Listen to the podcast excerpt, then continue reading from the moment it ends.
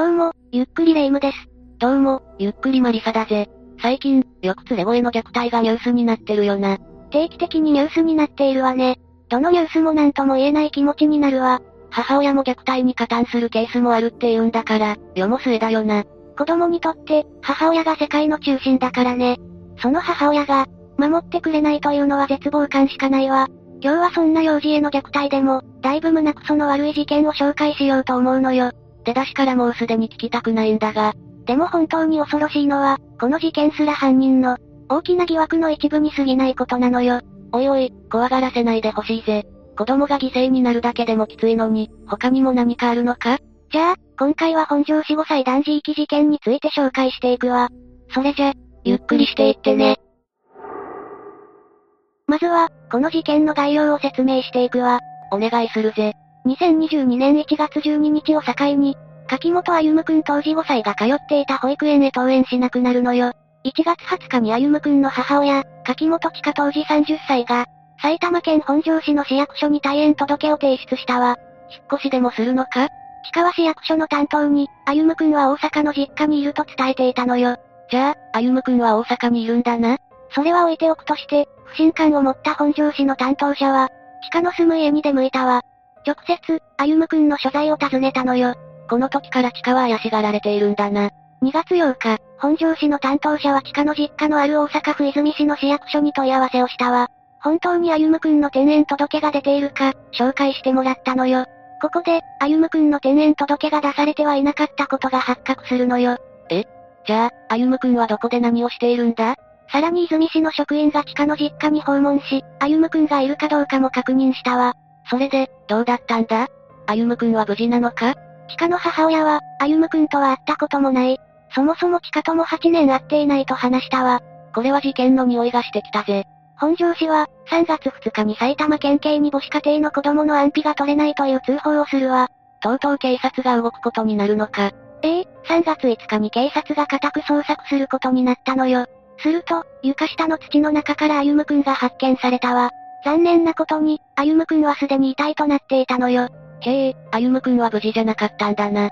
埼玉県警は母親であるチカと、同居していた庭弘樹当時34歳。そして石井陽子当時54歳を死体遺棄の疑いで逮捕するわ。え同居人？名字がそれぞれ違うが、家族ではないのか？この同居人とチカとの関係がまたややこしいの。それに、3人が同居していたこの家は、近所から、奇妙な家として認識されていたのよ。近所でも有名な怪しい家だったんだな。そして3月26日、3人は傷害致死の容疑で再逮捕されたわ。ついには起訴されることになったのよ。続く5月11日には、監禁と暴行の容疑でも再逮捕されているわね。5歳の子供相手にそこまで。鬼畜の所用じゃないか。なんで母親の地下は守ってあげなかったんだ？弱みでも握られていたのか？というか、そもそもこの3人の関係性って何なんだ？色々と疑問が浮かぶわよね。この事件はシングルマザーや、その彼氏が子供を虐待するような、単純な内容ではないのよ。そもそも、庭弘樹は地下の彼氏ではなく、石井陽子と内縁関係にあったのよ。本当にややこしい家庭なんだな。庭と石井じゃ、年齢が親子ほども離れているぜ。事件はそれだけじゃないわ。この家を再調査していた時に、床下からもう一体の白骨死体が発見されたのよ。他にも犠牲者がいたのか？そういうことになるわね。歩夢くんの遺体発見は始まりに過ぎなかったのよ。そこから、驚きの事実がたくさん発覚していったわ。詳細を聞く前から、嫌な予感がしてきたぜ。先に言っておくけど、この事件はかなり最近発覚したから、まだ裁判の決着がついていないわ。じゃあ、犯人たちがどうなるかはこれからなんだな。覚えておくぜ。だから、裁判で確定した情報は抜きにして、報道や警察発表を中心に解説するわね。確定した情報じゃないかもしれないってことだな。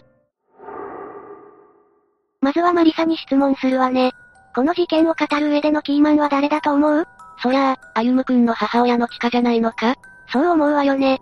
でも、この事件の中心にいるのは、地下ではなく石井陽子なのよ。同居人の女性の方がキーマンなのか？地下も悪くはあるんだけど、それ以上に石井陽子がとんでもない人物だったのよ。この事件は実は背後の関係を説明するのがとても難しいのよ。だから、一人ずつなるべくわかりやすく説明するわね。ふむ。じゃあまずは地下の話だな。え？えまずは柿本地下がどうしてこの家に同居したのかを話すわね。柿本地下は前述の通り、大阪市泉市で生まれ育ったわ。学生時代の友人の証言では、地下は彼氏を溺愛し、言いなりになりやすかったそうね。要は、男に依存しがちなタイプなんだな。ええ？彼氏に騙されてはお金を貢いでいたこともあるそうなのよ。こういうタイプの女性って、変な男に捕まると大変だよな。そんな中、チカはとある男性と知り合い、結婚をすることになるわ。でも、この結婚はチカの両親に大反対されるのよ。当時、チカはいくつだったんだ ?23 歳だったわ。若すぎるってこともないが、両親には反対する何かがあったんだろうな。相手がだらしなかったのかもしれないぜ。地下の家庭内の話だから、よくわからないことが多いわね。ここで地下と両親は大喧嘩して、家を飛び出してしまうのよ。そして、結婚相手の住む埼玉県本庄市に行くことになったわ。いわゆる駆け落ちだな。こうして地下は、2015年に結婚したのよ。強引に結婚したんだな。でも、子供ができて、時間も経てば、両親とも仲直りできるんじゃないか？と思ったが、さっきの話からして、そうはならなかったんだな。それで歩夢くんが生まれたのか。ええ2016年、夫婦の間に歩夢くんが生まれたわ。2021年までは夫婦仲も悪くなく、順調に暮らしていたそうね。でも、徐々に旦那の DV がひどくなっていったらしいのよ。やっぱりダメ男だったのか。DV に関しては、旦那は完全に否定していることを付け加えておくわ。真偽は不明なのよ。地下は、旦那から逃げるように友人宅を転々とするようになるわ。なんだ、実家に帰らなかったのか？駆け落ちした手前、両親には頼れなかったのかもしれないわね。今更だが、頼った方が良かったと思うぜ。その通りね。地下はこのタイミングで石井陽子と出会ってしまうのよ。そして地下は、話を聞いてくれた陽子に心を許してしまうわ。そして、ほどなくして陽子は、地下に同居を提案するのよ。これが悪魔の誘いだったわけだな。地下は、この誘いに乗ってしまうわ。こうして地下と歩夢くん、陽子とにはひろきの共同生活が始まるのよ。なるほどな。ところで、地下は正式に離婚していたのか？地下はこの同居の前に旦那に離婚届を渡していたわ。でも、旦那はまだ役所に出していなかったわね。つまり、書面上では離婚は成立していなかったのよ。とまあ、ここまでが地下が霊の家に住むようになった経緯ね。駆け落ち同然で結婚してうまくいかず、実家にも帰れない状況だったんだな。陽子も怪しいし、この先の話には不安しかないぜ。ここで、今回の事件の最大のキーマンである石井陽子の説明に移るわね。石井陽子はどんな人物なんだ？庭弘樹との関係も気になるぜ。それも順番に話していくわね。石井陽子は競艇選手の父とスナック経営の母の間に生まれるわ。陽子は川口市で育ち、19歳の時に最初の結婚をすることになるのよ。相手は父親の弟子で、28歳の競艇選手だったわ。なかなかの年の差婚だったんだな。旦那も競艇選手としては優秀な選手で、最上級ランクの A 級選手だったわ。じゃあ、生活に困ることはなさそうだな。ところが、陽子の金遣いが荒すぎて生活が破綻したのよ。旦那は競艇選手の傍ら、土木作業員のバイトをしていたとも言われているわ。そこまで追い詰められるほど、陽子は散財していたのか？ええ、最終的に旦那は、陽子の借金に耐えきれなくなり自殺してしまうのよ。陽子の最初の犠牲者ということになるんだな。ちなみに、この旦那との間に、陽子は二人の娘をも受けているわ。旦那がいない上に娘が二人となると、先が思いやられるぜ。その後、陽子は同級生の男性と再婚することになるわ。この男性は大手企業のエリートサラリーマンの養子で、相当な資産家だったのよ。怪しい匂いしかしないぜ。陽子はこの家に転がり込むことになったんだけど、すぐに異変が起きるのよ。どんな異変なんだ？まず、再婚相手の養父が病死してしまうわ。それってまさか。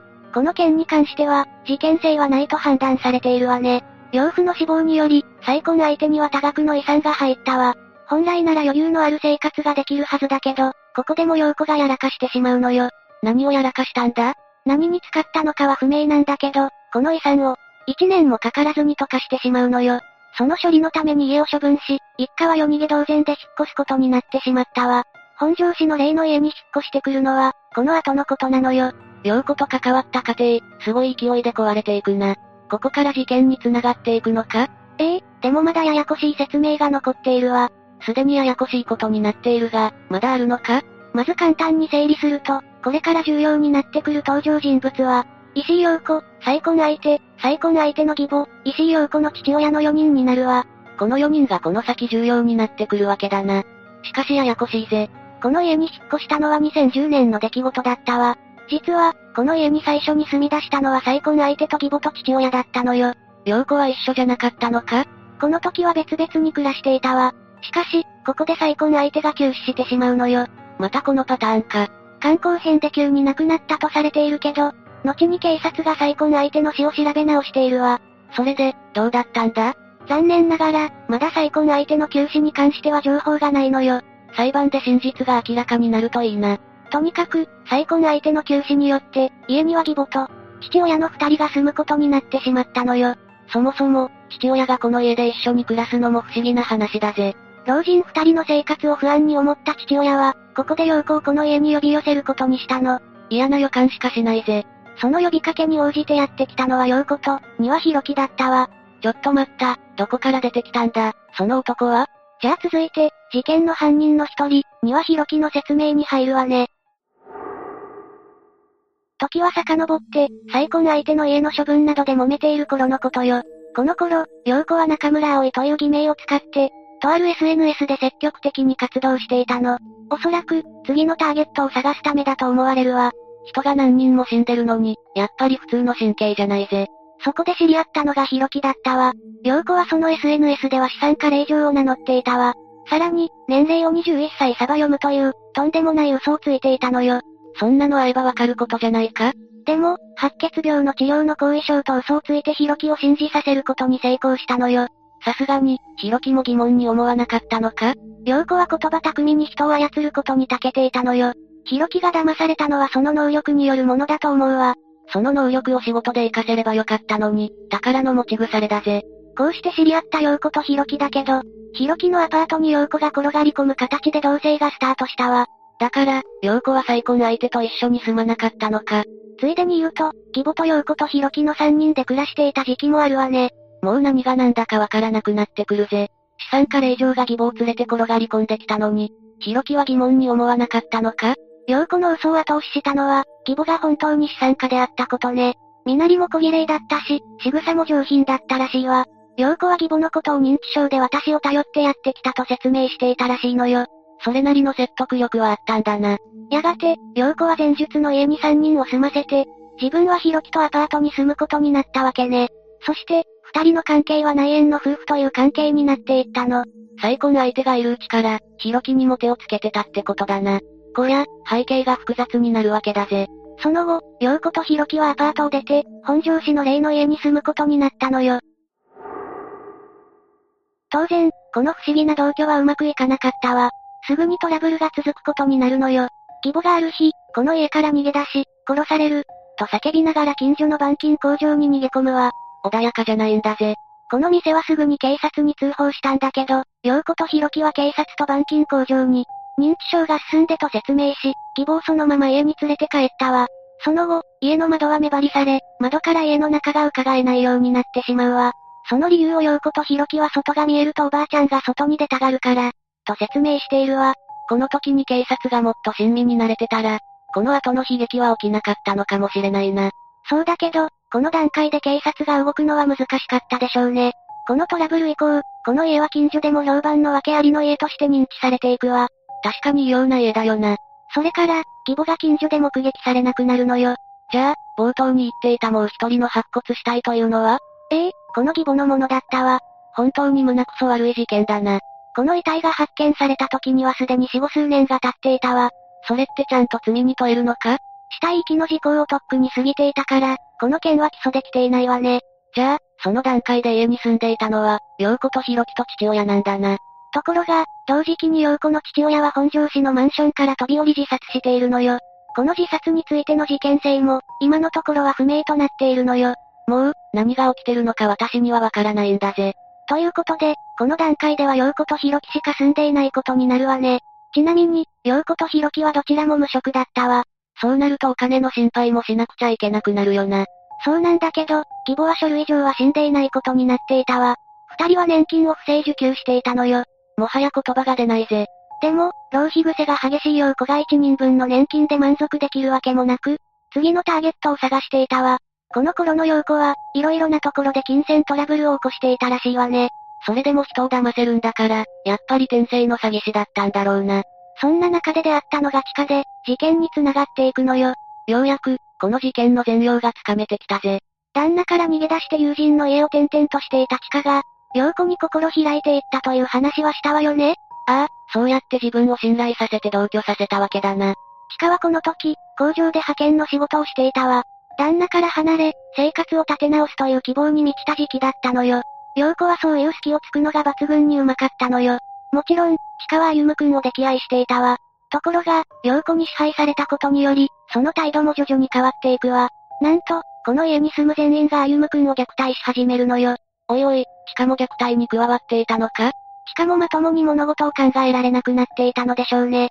その証拠に、地下は稼ぎをすべて、陽子に渡していたそうよ。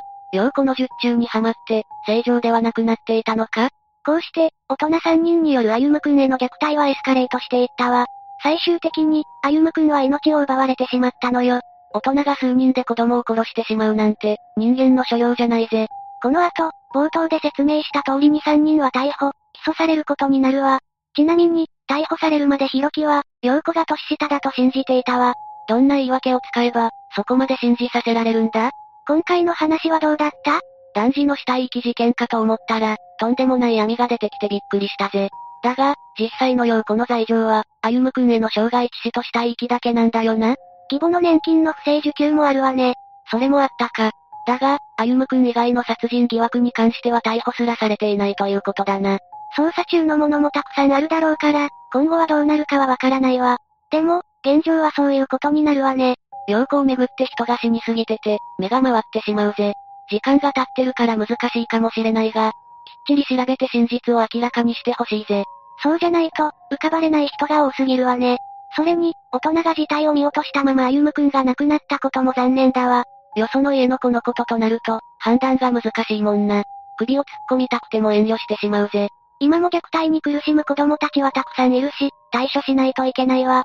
ああ、私も近所の子供に目を配ることにするぜ。というわけで今回は本庄死5歳男児遺棄事件について説明したわ。それでは、次回もゆっくりしていってね。